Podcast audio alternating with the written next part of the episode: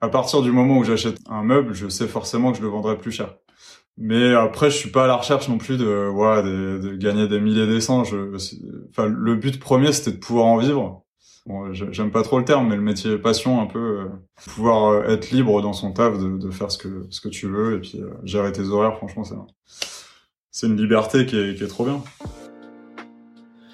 Bonjour à toi, cher bâtisseur, chère bâtisseuse, et bienvenue sur ce nouvel épisode des bâtisseurs en indépendance. Aujourd'hui, on accueille Pierre Hubert, un entrepreneur, euh, alors qui ne fait pas concurrence, mais presque. C'est la brocante de mobilier euh, ancien. Quoi, du mobilier d'occasion, ouais, c'est ça. Mobilier d'occasion. vend à peu près à, 90, ouais. Ok, très bien. toujours avec mon copain Terry. Hein euh, comment tu vas, Salut. mon pote? Ça va, ça va toujours, et toi? Ah bah écoute, moi aussi ça va très bien. Je suis ravi de d'accueillir Pierre sur la chaîne parce que bah Pierre c'est un ami alors euh, de, de l'école supérieure du Bois à Nantes. C'est c'est avec grand plaisir qu'on l'accueille aujourd'hui. Est-ce que tu peux te présenter un petit peu euh, Pierre? Ouais, bah, carrément. Du coup, bah moi je m'appelle Pierre, Pierre Hubert. J'ai bah donc comme vous fait l'école supérieure du Bois là, il y a maintenant de ça, enfin on a en gros on est diplômé de l'année dernière. Et euh, donc j'ai créé la boîte, donc Pierre la brocante. Je l'ai créé en septembre dernier, juste après la fin de mes études. Trois ans d'études, donc en apprentissage euh, dans une entreprise de construction. C'était pour, euh, du coup, enfin moi mes projets c'était plus ingénieur, production, enfin surtout innovation sur la création de nouveaux produits. Enfin bref. Donc je me suis lancé, je, me suis dit en septembre dernier, bah, pourquoi pas lancer une boîte. Et enfin moi le mobilier en tout cas m'intéresse depuis un petit moment. Et surtout le mobilier d'occasion. Donc euh, je me suis dit vas-y, on, on part là-dessus sur une, une petite création d'entreprise. Trop bien. Ok. En sortie d'études, c'est courageux. Euh, comment t'en es arrivé à te dire, dès la sortie d'études, ok, je lance une boîte C'est quoi ton cheminement qui t'a amené vers là? Forcément, j'avais fait un test euh, l'année d'avant.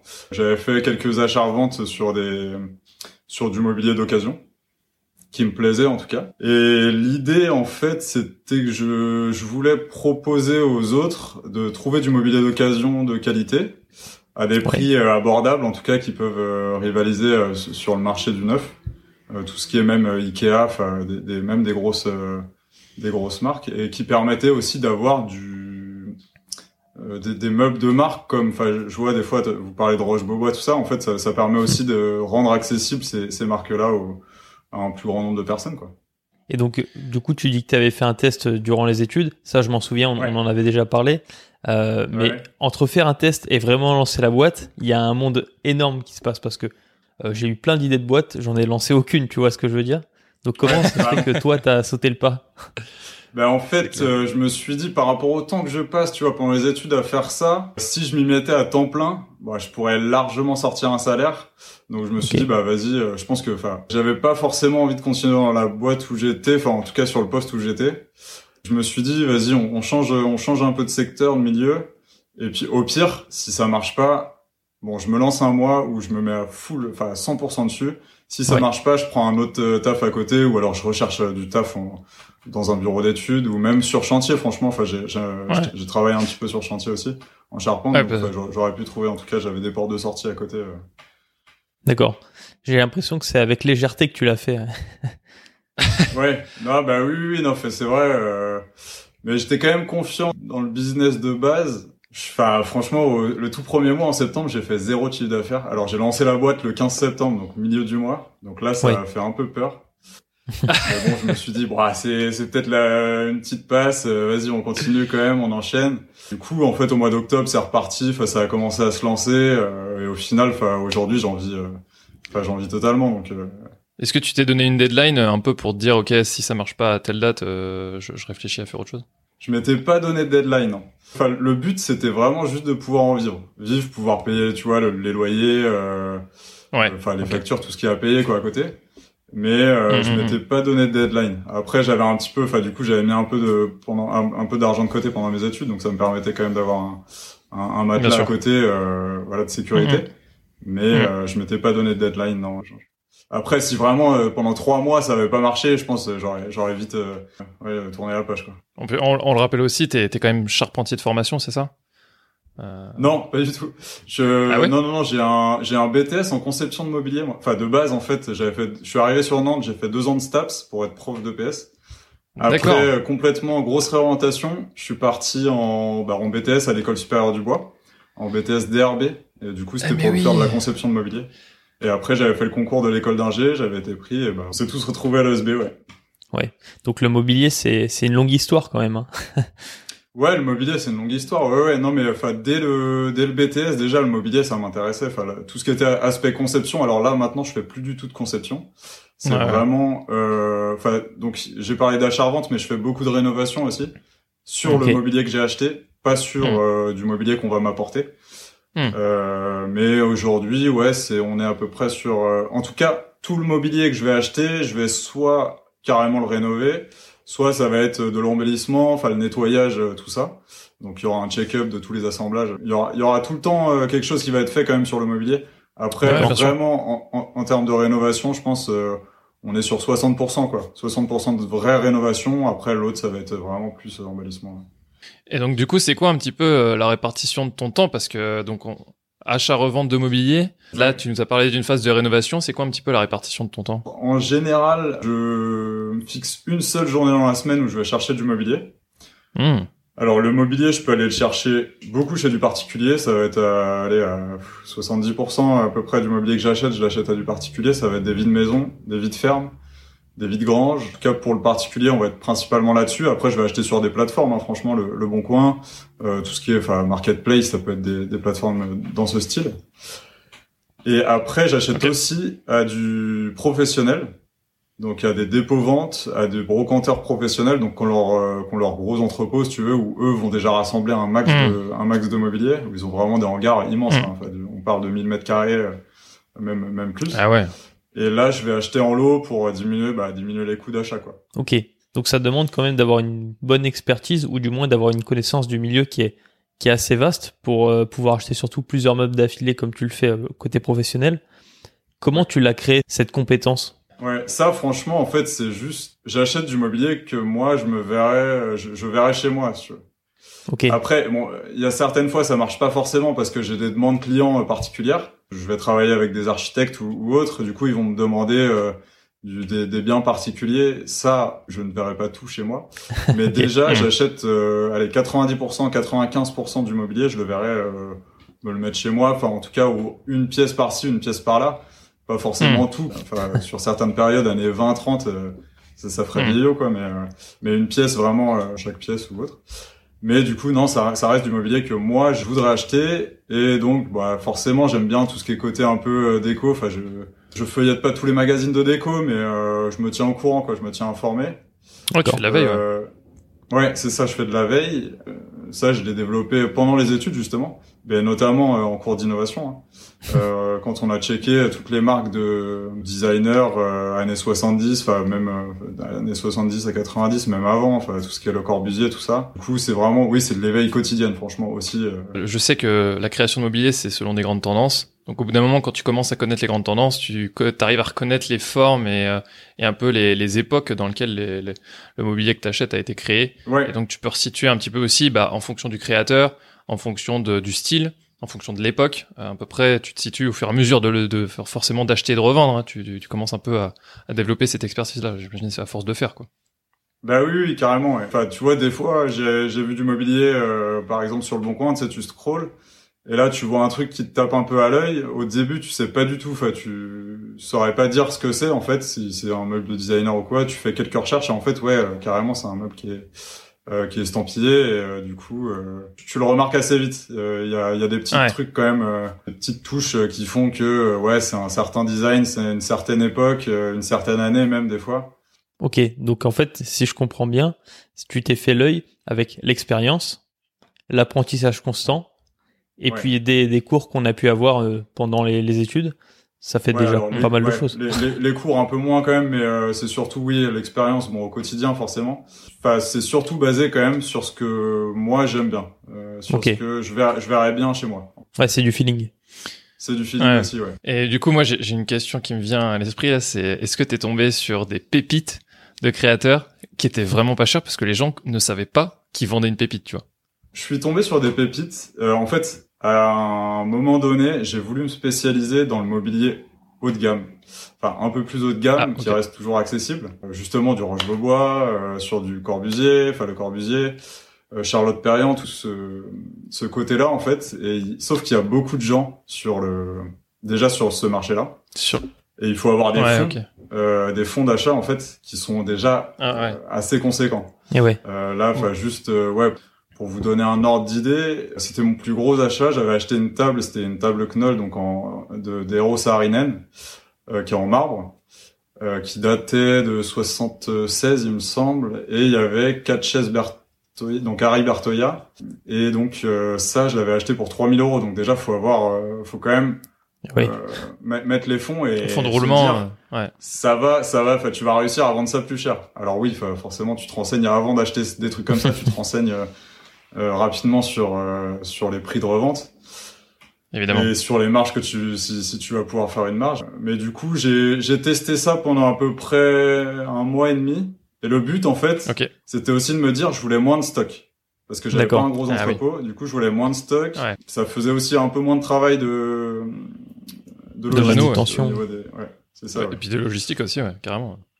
Et au final, Sauf... non, ça, ça pas. Ouais, non, au final, j'ai vu que c'était pas super rentable de faire ça. Enfin, c'était compliqué le marché, en tout cas haut de gamme, sur euh, des plateformes type euh, Le Bon Coin. Euh, ça va être compliqué à revendre parce que les gens, en fait, euh, qui ont les moyens de s'acheter du mobilier comme ça, ils achètent neuf en général. D'accord. ou, ouais. ou chez vraiment des mecs qui sont spécialisés là-dedans. Et comme j'étais pas spécialisé ouais. là-dedans, euh, j'ai préféré mmh. me plus me diversifier, tu vois, proposer un peu tout. Si j'ai une pièce comme ça, forcément je vais la faire. Tant mieux. Je vais la, je vais la passer, mmh. je vais l'acheter. Enfin, c'est par occasion, c'est ça, c'est des pièces occasionnelles, quoi. Ok. Ouais, D'ailleurs, tu as parlé d'un truc qui est intéressant, c'est le fait d'avoir un entrepôt, un véhicule pour pouvoir transporter. En fait, t'es ouais. peut-être le seul qu'on a qu'on interview qui a cette problématique de logistique, de place. Est-ce que tu peux nous en dire un peu plus? Mais ouais, carrément, parce que en fait, justement, j'y pensais hier. C'est c'est aussi un problème, tu vois, d'avoir beaucoup de place, c'est que du coup, t'entreposes beaucoup. Au départ, j'ai commencé, j'avais une voiture, j'avais ma Clio, je baissais les sièges arrière et je mettais ouais. le plus possible, tu vois. J'avais un tapis euh, à droite qui était collé à l'oreille pendant que je conduisais. Enfin bref, tu, vraiment, j'essayais de la remplir au maximum. Ok. Bon, du coup, je me suis dit, on va peut-être commencer à, à, chercher un peu plus gros. Mais au début, j'étais plus aussi, enfin, j'aime bien, enfin, tu vois, partir en voyage en van, tout ça. Du coup, je me suis dit peut-être partir sur un van au, début, comme ça, au cas où okay. je pouvais le, je pouvais le passer en mode, en mode van road trip, quoi, tout ça. Donc, euh, j'ai cherché un véhicule. J'ai assez, enfin, j'ai acheté en quoi en 2000, euh, c'était 2021. C'était encore avant que le marché explose au niveau des vannes, quand même. Euh. donc, j'étais, j'étais plutôt content de la faire. Mais oui, t'es en fait, t'es obligé, enfin pour rentabiliser les trajets, en tout cas, moi là, je fais de la Mayenne, de l'île-et-Vilaine. Je vais en Maine-et-Loire aussi et j'ai commencé la Vendée. En fait, plus ton camion sera rempli et plus tu pourras prendre de meubles sur le trajet, forcément, plus euh, le trajet sera rentable. Ouais, c'est clair. Surtout quand tu fais un trajet par semaine. Donc euh, l'idée, ça a été, donc là, j'ai, enfin le, le, van, j'en suis content. Je regarde pour peut-être passer sur la gamme au-dessus, enfin la gamme au-dessus, le, le volume la, au-dessus. La taille. C'est ça, exactement, ouais. Bon, pour le moment, je me dis ça va encore. Là, tu vois, mon van, en gros, je, bon, je sais pas si vous connaissez à peu près les tailles, mais là, c'est un L1 au niveau de la longueur okay. et un H2 en hauteur. Donc, ça permet quand même de, de mettre pas mal de choses, enfin, de stocker pas mal de choses sur la hauteur. Mais ça reste limité au niveau de la longueur. Faudrait peut-être passer sur un L2, L3, enfin, un, un peu plus long, quoi. Ok, d'accord. Donc là, je suis encore en train d'y réfléchir là-dessus, euh, mais pour le moment, ça marche très bien comme ça, donc euh, je, bon, je, je continue là-dessus. Tant que ton camion te sert à avoir une, une ta marge qui est maximisée, euh, pourquoi changer, tu vois? Ouais. Ça veut dire que si tu changes, bah du coup, tu, tu vas refaire ouais. un investissement. Donc ça veut dire qu'il faut que tu revoies tes marges ou que tu refasses plus de volume ou que tu baisses tes coûts, tes charges pour justement augmenter ta marge. C'est un calcul, c'est un calcul à faire, tu vois. Ben oui, totalement, totalement, totalement. Et puis il faut réussir à le remplir surtout le camion, ouais, c'est ça. Faut pas prendre trop grand, faut, faut pas avoir les yeux trop gros. Euh, donc il ouais, y, a, y, a, pas mal de, de choses à voir. Après, ouais. pour ce qui est du local, euh, bah, au début je stockais dans un grenier. Euh, donc c'était pas, y avait pas grand chose, tu veux, au début. Au fil du temps, bah forcément t'accumules, t'accumules. Donc j'ai j'ai loué un local qui était juste en dessous chez moi. Euh, il y avait trois petits locaux, c'était des petites pièces, enfin que j'ai encore d'ailleurs ces locaux-là. D'accord, euh, trop bien. Et qui me permettaient de stocker déjà un peu plus. Et au fil, tu vois, au fil de l'année, j'ai augmenté la surface. Là actuellement, je suis à 73 mètres carrés de okay. stockage. Et là, j'ai un projet, du coup, c'est, là, je suis en train d'acheter en ce moment un local, euh, c'est juste à côté de chez moi. Et donc, euh, au niveau du mètre carré, on sera un peu en dessous. On est à 66 mètres carrés. Mais en fait, je me dis, euh, j'ai pas envie d'avoir tant de mètres carrés que ça parce qu'après, ça prend trop d'ampleur, quoi. Euh, là, déjà, je trouve, hmm. tu vois, je dois avoir 150 pièces en stock à peu près. Et c'est beaucoup. À, gérer, c'est ouais, c'est tout seul, c'est chaud. T'es tout seul sur l'affaire et euh, c'est toi qui rénove, c'est toi qui achète, c'est toi qui vend, donc faut faut que tu sois sur tous les fronts. Ouais. C'est c'est balèze quand même aussi, tu vois. Enfin, genre. Euh, bah ouais, ouais, et donc du ouais, carrément. Ça se passe comment au niveau de la de la vente? C'est les gens qui. D'ailleurs, même euh, est-ce que tu peux nous faire le, le, parcours en entier? Depuis le moment où tu vois l'annonce et jusqu'au moment de la vente? Carrément. Je regarde sur bah, différentes plateformes.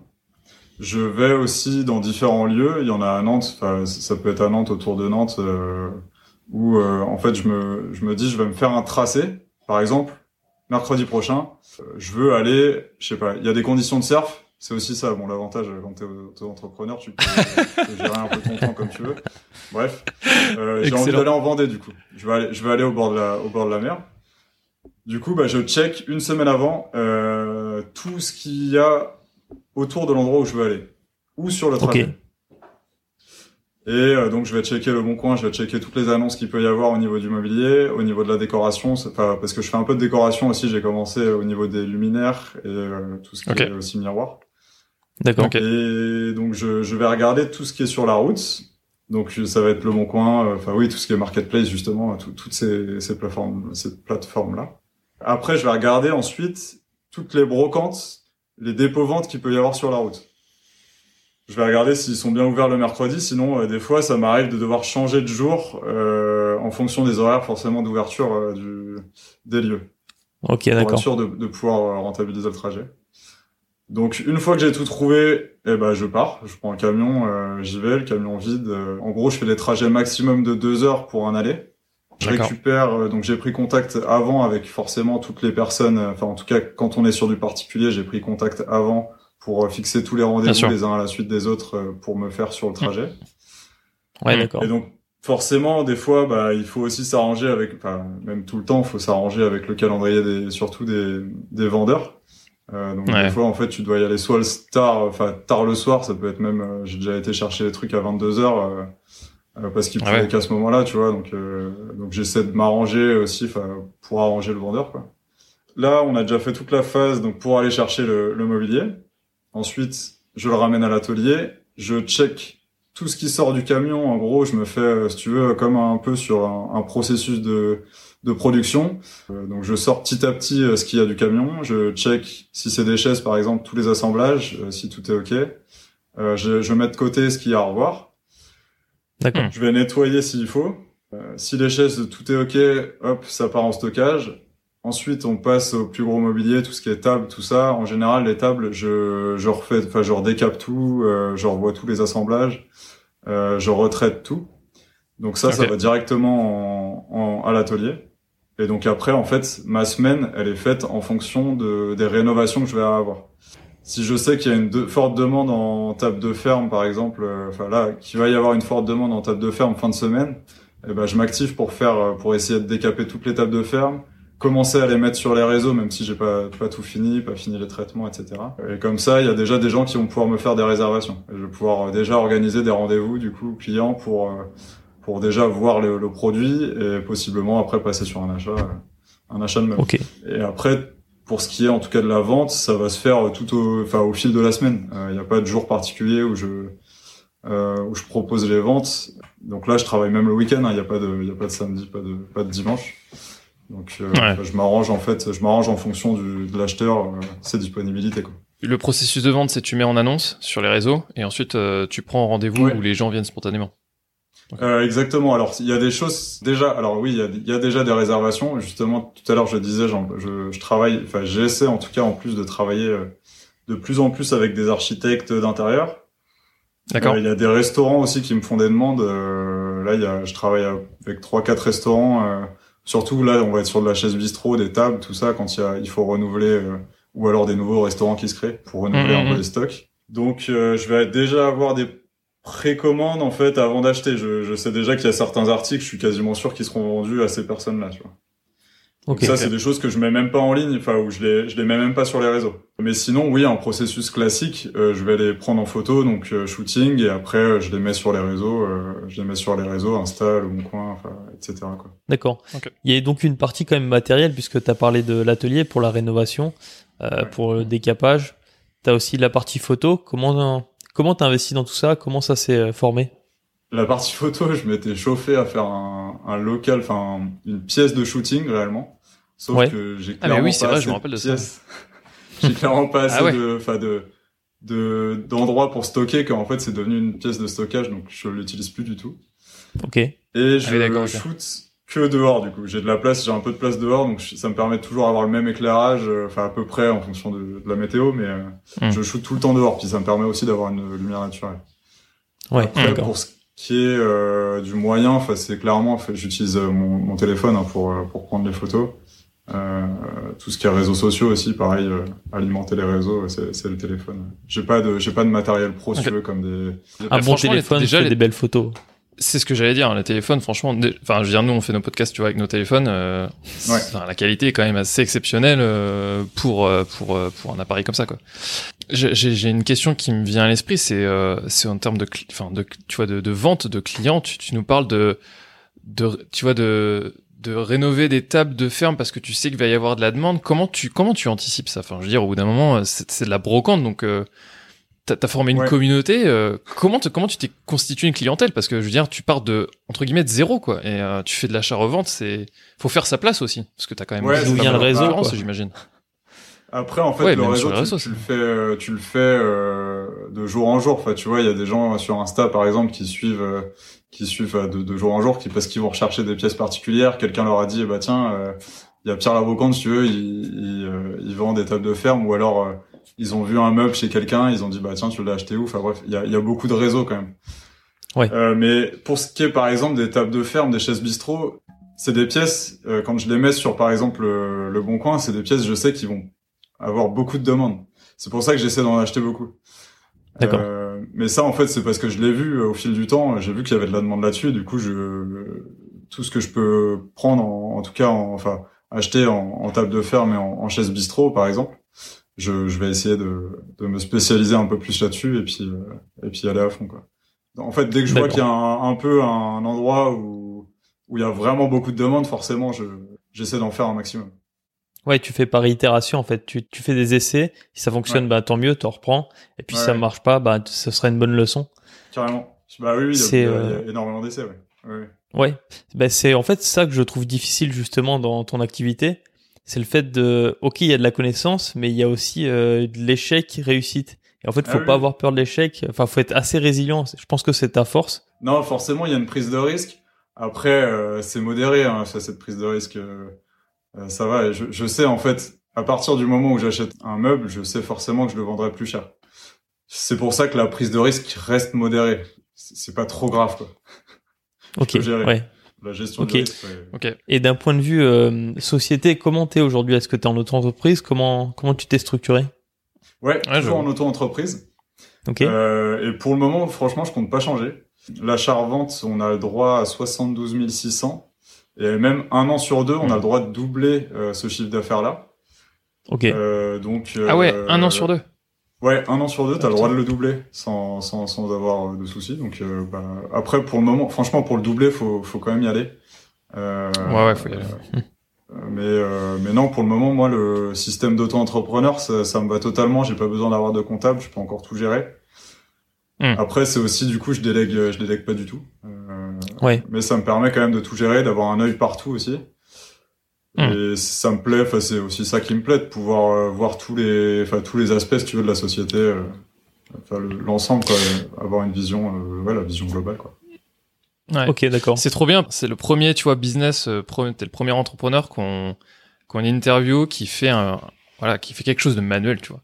Euh, t'as un camion, t'as un entrepôt, tu, tu vends des, tu vends du produit, tu vois, tu le, tu dois le rénover. Enfin, derrière, il y a du travail humain, il n'y a pas de développement web ou comme on, qu'on a pu faire euh, euh, l'interview, il n'y a pas de, tu vois, de, de la production, mais du coup par des industriels. Oui, voilà. C'est vraiment l'artisanat en fait. C'est exactement, c'est de l'artisanat. Oui, carrément, ouais. Il y a, il y a tout le côté manuel, ouais, c'est sûr. Mais en fait, il y a tout le côté aussi, bon, forcément administratif, euh, tout ce qui est comptabilité, facture, tout ça.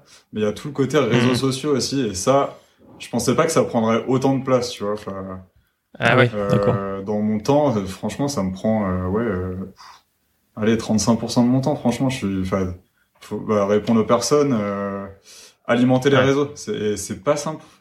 Enfin, je suis pas du tout, je suis pas du tout sur les réseaux sociaux.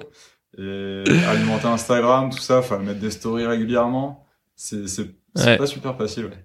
Ça, ça, faut ouais, que je m'améliore. Ah, tu prêches des, euh, des convaincus. ouais. Non, non, on, a, on a les mêmes problèmes. on a les mêmes problèmes. Mais c'est en fait finalement, c'est ça constitue quoi comme clientèle les réseaux sociaux? Ça constitue, euh, si quand même 50% de la clientèle. Maintenant, au début, c'était c'était ah vraiment rien. C'était euh, allez 5-10%. Aujourd'hui, c'est. Ah ouais, à peu près 50%. Et puis le réseau aussi. Enfin, quand il y a, je vous l'ai dit, enfin comme j'en parlais tout à l'heure, il y, a des gens qui vont déjà me précommander des pièces, mais mais non, le, les réseaux sociaux, Instagram, ouais, aujourd'hui, là, je suis à peu près à 40-50%. Et j'aimerais bien augmenter ce, ce chiffre-là parce que c'est, ah oui. ça, ça, simplifie, en fait, euh, ça simplifie vachement la vente. T'as, t'es pas obligé d'aller sur une autre plateforme. Enfin, t'es toujours sur la même plateforme, en fait, surtout. Ok, mmh. d'accord. C'est le centre. Et la part de profession, la part de professionnel, euh, elle est de combien Et euh, est-ce que tu veux l'augmenter? Ouais, alors la part de professionnel aujourd'hui, elle est pas super élevée, elle est à, à 20% à peu près. Mais j'aimerais bien augmenter ah, cette part-là. Ouais, quand même. Oui, oui, quand même, c'est sûr. ça reste bien, mais euh, j'aimerais bien augmenter cette part-là parce que c'est des personnes en fait qui prennent des gros lots. Bah, c'est top quoi. Ça, ça me fait un, gros roulement d'un coup et c'est trop bien parce que je peux, du coup je peux. Aller Donc on rappelle, hein, dans l'état actuel des choses, euh, généralement les gens veulent s'orienter plutôt vers du business B2B parce que effectivement il y a quand même plus d'argent qui transite et donc euh, forcément plus d'argent à se faire. Ouais, puis ça va plus ah. vite, tu peux vendre en plus gros aussi. Il y a plein d'avantages. Ouais. T'as plein d'avantages, mais t'as aussi évidemment plein d'inconvénients. Mais euh... oui.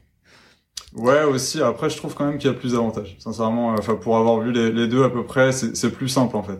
L'un des, enfin, l'un des problèmes, ou en tout cas, euh, qui pourrait arriver si je faisais que du, du, professionnel, euh, que je vendais, enfin, en tout cas, une grosse partie à du professionnel, je devrais changer de, de statut d'entreprise parce que du coup, le chiffre d'affaires serait plus dans les. ouais, c'est vrai. 72 000, c'est 72 600, il me semble. Ok, ouais. et là du coup ça change tout, la complexité, l'administratif. Ouais. Bah ouais, ouais c'est clair. Changer de statut d'entreprise, ça change quand même pas mal de choses. Ouais. Puis enfin, du coup, euh, à voir du coup si on se, se met avec quelqu'un d'autre aussi, euh, si on passe à, à, plusieurs dans la boîte, ça, ça, change pas mal de, de choses. C'était la question que je voulais te poser, c'est euh, est-ce que tu comptes recruter du monde euh, à terme? Alors ça, j'y pensais pas du tout, tu vois. J'y pense de plus en plus quand même parce que là, je me dis, ouais, je fais trop de, je fais trop d'heures. Ouais. Euh, puis j'aimerais bien limiter quand même. C'est quoi d'ailleurs une euh, semaine classique pour toi en termes d'heures? Alors ça, ça varie quand même de semaine en semaine, mais les grosses semaines, on peut tourner à presque 80 heures. Ah ouais. Euh, les petites semaines, on est minimum à 60, 60 euh, entre 60 65. Hein. Ouais, c'est une très grosse semaine pour quelqu'un d'autre. c'est ça. Parce que forcément, en fait, on bosse le week-end, donc ça augmente le. Et eh oui. ah bah clairement. Pour les jeunes qui nous écoutent, hein, normalement une semaine type euh, pour quelqu'un qui est employé, euh, c'est 35 heures. Hein. donc euh, là, on, est sur le double, voire plus du double. Ça vous donne une idée un petit peu de, de la montagne de travail qui vous attend si vous voulez devenir entrepreneur. Mais bon, c'est kiffant.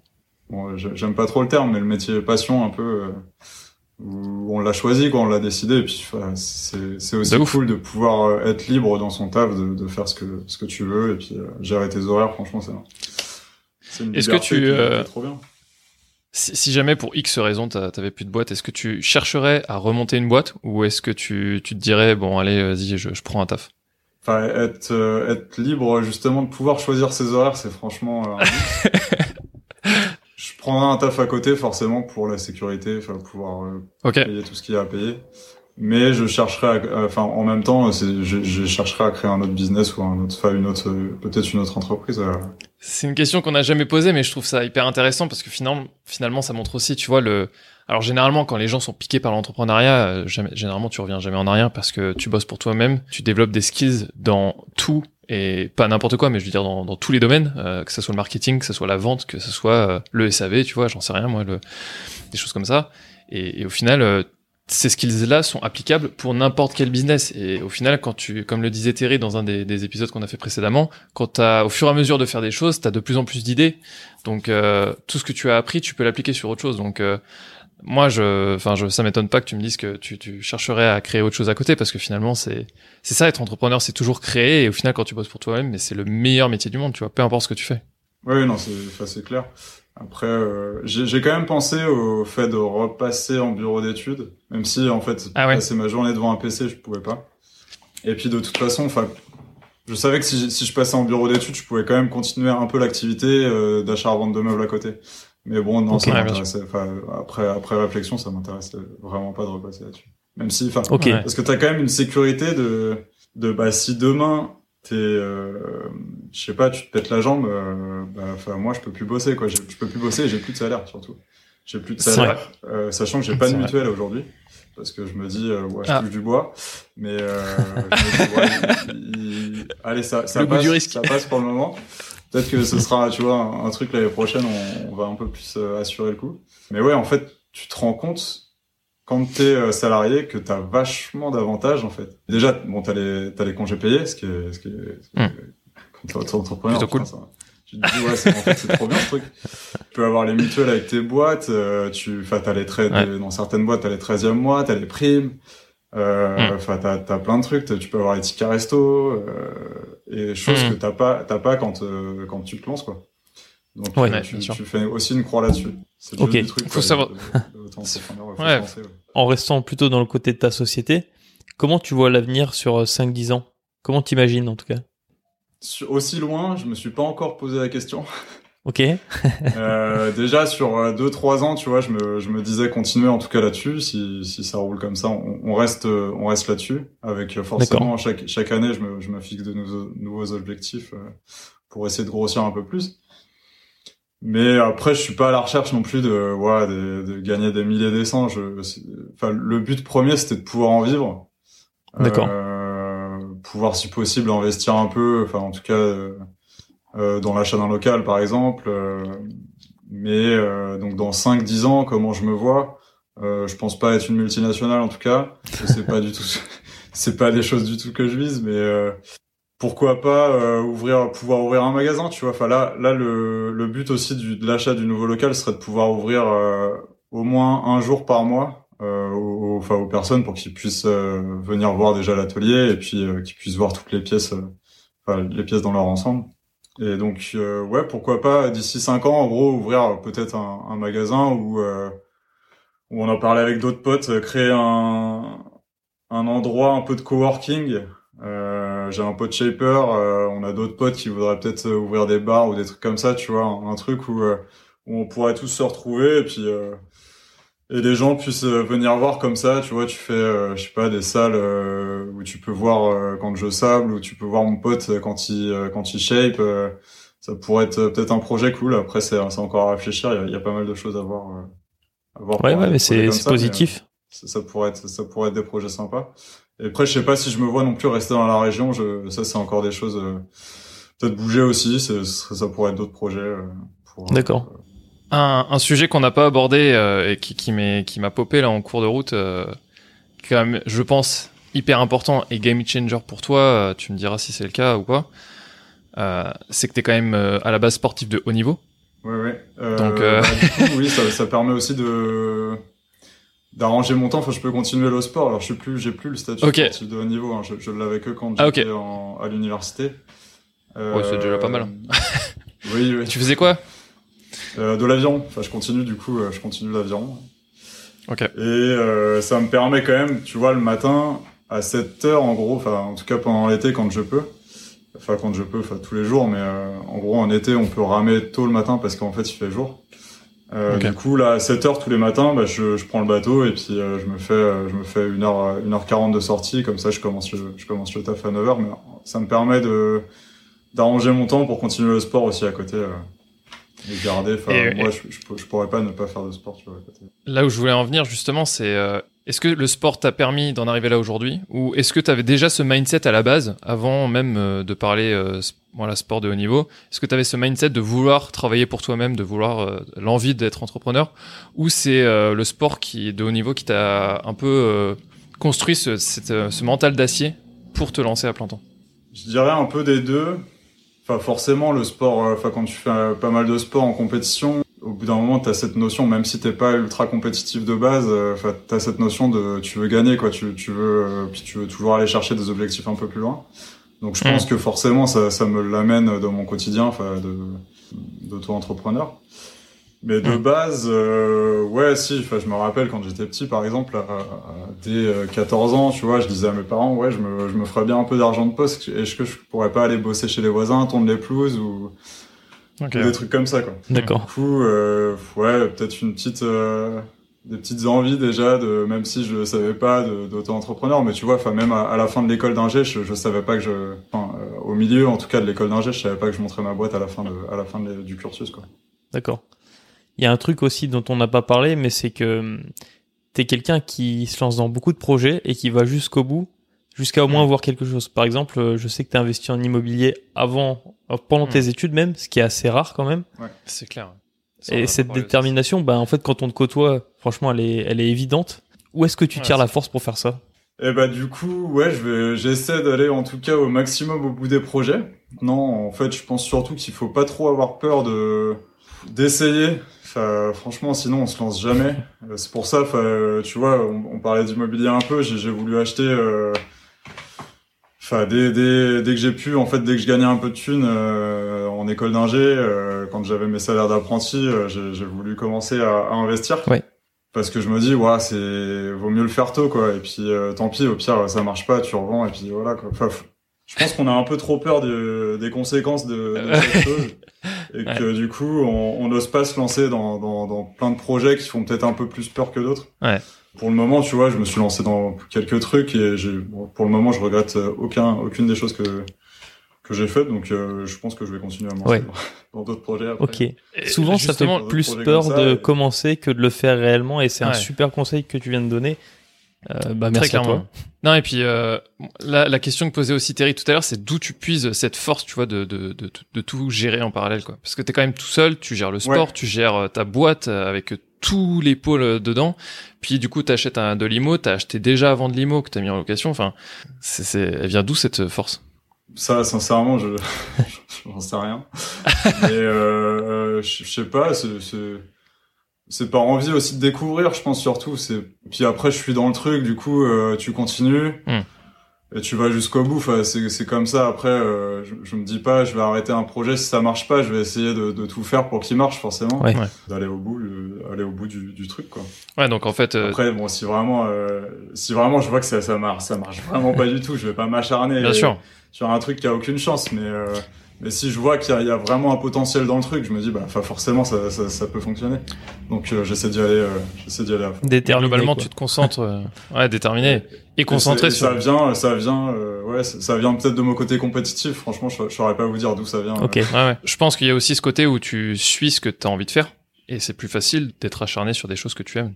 Ah bah oui, ça c'est clair. De base, je suis pas du tout scolaire, par exemple. J'ai passé mon bac avec genre râler pas crête, tu vois. Ok les matières qu'on voyait, ça me plaisait pas forcément. Après, je suis arrivé en STAPS, bah forcément, euh, ça me plaisait beaucoup plus. De base, à côté, je faisais beaucoup de sport, mais euh, c'était plus simple aussi au niveau des, études. Hmm. Et après, bah, le BTS, ça s'était super bien passé parce que c'était aussi euh, à partir en fait du moment où ça te plaît, ça t'intéresse. Donc euh, tu veux bosser, tu bosses un peu plus, tu vois, tu tu t'intéresses un peu plus aux, aux, aux choses. Hmm tu vas peut-être même toi de ton côté aller chercher euh, quelques trucs parce que tu veux approfondir le projet, enfin le, le sujet. Mmh, mmh, mmh. De base, faut s'intéresser, faut, forcément, faut, faut trouver des trucs qui t'intéressent. Euh, si, si, si ça t'intéresse pas, tu, ça va marcher peut-être un temps et au bout d'un moment, euh, tu vas exploser quoi. ouais, c'est pas intéressant. Très bon conseil, hein, toujours être curieux et écoutez-vous. Enfin, on vous le répète suffisamment depuis sur cette chaîne. C'est sachez vous écouter et suivez ce que vous aimez parce que bah, vous le regretterez jamais. Merci Pierre pour ce, témoignage. On a juste une question à la fin euh, qu'on aime bien poser à nos invités. C'est euh, quelles sont tes inspirations euh, du quotidien? Mes inspirations du quotidien, c'est plus, tu vois, enfin bon, forcément dans le monde du sport, mais des anciens coachs, enfin mes coachs, mes tout premiers coachs, ouais, carrément. ou des choses comme ça, tu vois, qui, qui m'ont donné peut-être le goût justement de, enfin, en fait, qui m'ont montré que j'étais capable de faire certaines choses et du coup, euh, ça m'a motivé et forcément inspiré pour pour en faire plus. Euh, maintenant, j'ai pas de, j'ai pas de mentor ou de, enfin, je, j'ai pas de, de mentor comme euh, comme il y a plein de gens qu'on aurait. Je, je sais pas. Je, je, fais comme comme ça vient quoi. Déjà, déjà les coachs c'est pas mal euh, comme inspiration. Trop bien. Merci pour euh, pour ce, cette interview, Pierre. On te souhaite le meilleur et puis euh, on espère te revoir sur cette chaîne parce que l'idée aussi c'est de pouvoir réinviter nos invités pour pouvoir voir un peu leurs évolutions dans le temps. Donc euh, on espère que d'ici là, tu feras x2, x3 sur ton chiffre d'affaires. on te le souhaite. Et on te le souhaite, exactement. Merci, On vous répète toujours la même chose. Bah, merci beaucoup. Avec plaisir. Continuez d'évoluer et d'investir. Ciao. Salut.